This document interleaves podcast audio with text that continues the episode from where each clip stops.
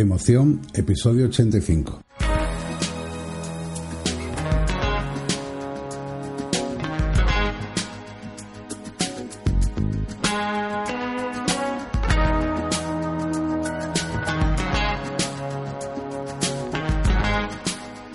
Muy buenos días a todas y a todos. Bienvenidos a tu podcast Emoción que cada día a las 7 y cuarto mm, sale y está disponible en vuestros dispositivos. Aunque algún día ha fallado. No muchos, pero un par de días sí que ha fallado y disculpad porque es una cuestión de un fallo pues de las prisas o de cualquier historia que puedo tener. El episodio de hoy mm, vamos a hablar un poquito de lo fácil, de lo bonito, de lo sencillo y el poder que tienen esas cosas tan, tan sencillas. Muchas veces hemos oído hablar o la frase decir lo tiene todo y por eso no aprecia nada. Yo no sé si es una gran frase que alguien célebre dijo alguna vez, pero sin lugar a duda es una gran verdad. Cuanto más tiene uno, menos valora lo que se le da. Ciertamente cuando uno tiene trabajo mm, no valora o no se pone en la piel de la situación de aquellos que no tienen. Cuando uno tiene dinero parece que la vida le, imprime otro, otra velocidad, otro tren de vida y parece que por más que tenga, siempre mm, o nunca tiene lo, lo suficiente. Suele pasar, suele pasar que cuando ese nivel de vida alto, sobre todo en la crisis que hemos tenido, te baja, empiezas a adaptarte un poquito a lo que tienes y entonces es cuando aprecias aquellas cosas que sí tenías antes y que echas de menos, o aprecias lo sencillo que puede ser vivir con poco, incluso se puede llegar a ser feliz teniendo poco, entre otras cosas porque a lo mejor has pasado por la peor situación de tu vida y ya no tienes miedo.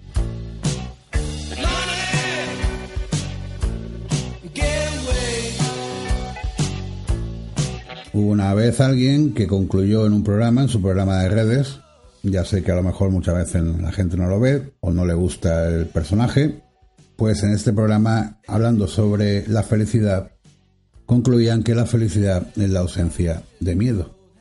Y puede que sea cierto, porque cuando no tenemos miedo a nada, no nos preocupa nada. Entonces, es muy posible que el miedo que nos atenaza y que nos impide hacer cosas cuando no está, hace que seamos más felices. Quizás sea fácil para esas personas que incurren en la dicha de poseerlo todo, retomando el tema de la frase inicial, el despreciar a otra gente más humilde que en su infinidad humana son capaces de transmitir todo a cambio de nada. Es curioso, pero yo personalmente he pasado por una situación muy delicada y he recibido más de aquellas personas que tienen poco que de aquellas personas que tienen mucho. Y lo digo públicamente, que incluso aquellos o de aquellos que yo pensaban que eran mis amigos y que cada vez me llamaban para pedirme consejos sobre consultoría, sobre algún aparato tecnológico, sobre alguna forma de actuar en informática, y que yo daba esta consultoría de forma gratuita y desinteresada, pero que a la hora de que a mí me fueran mal las cosas y necesitara de esas personas mismas que en su momento me pidieron ayuda, consejo o una simple conversación, cuando acudí a ellas, como digo, no recibí nada.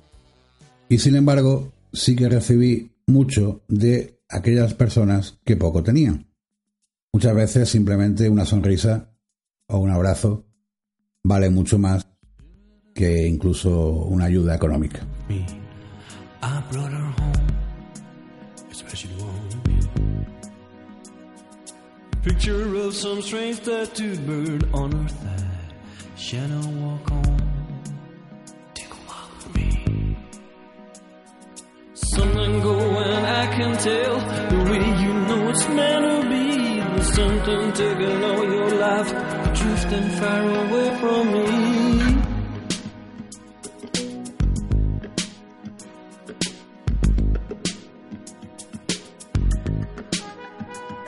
Está claro que cuando alguien muestra un sentimiento tan bello de estar agradecido por la cosa más sencilla, se puede decir que es como ver amanecer en plena noche. Además, algo tan sencillo no cuesta tanto.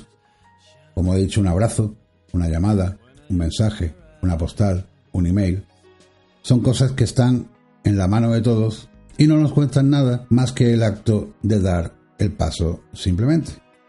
Por eso tengo que agradecerte a ti, Maribel Alias, que nos conocemos no personalmente, pero sí por las ondas desde hace años, los comentarios que has hecho en mi blog en mis momentos más bajos. Gracias, de verdad.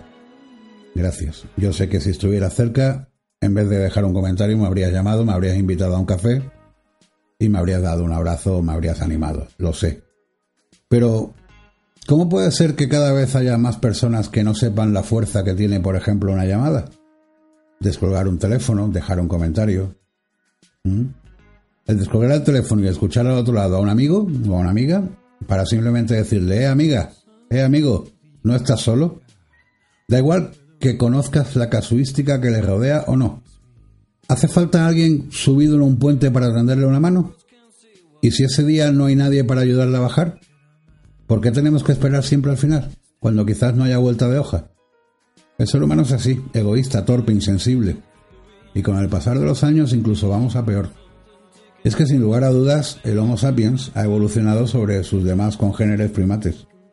Pero a la hora de la verdad seguimos siendo demasiado orgullosos, excesivamente inmodestos, potencialmente vanidosos y en definitiva, sin lugar a dudas, más capullos que ayer, pero seguro que menos que mañana, para darnos cuentas de que la soledad es el peor mal que puede afectarnos a todos por igual en un momento determinado y que su cura es tan fácil como mostrar al prójimo que pase lo que pase, alguien sabe que existe.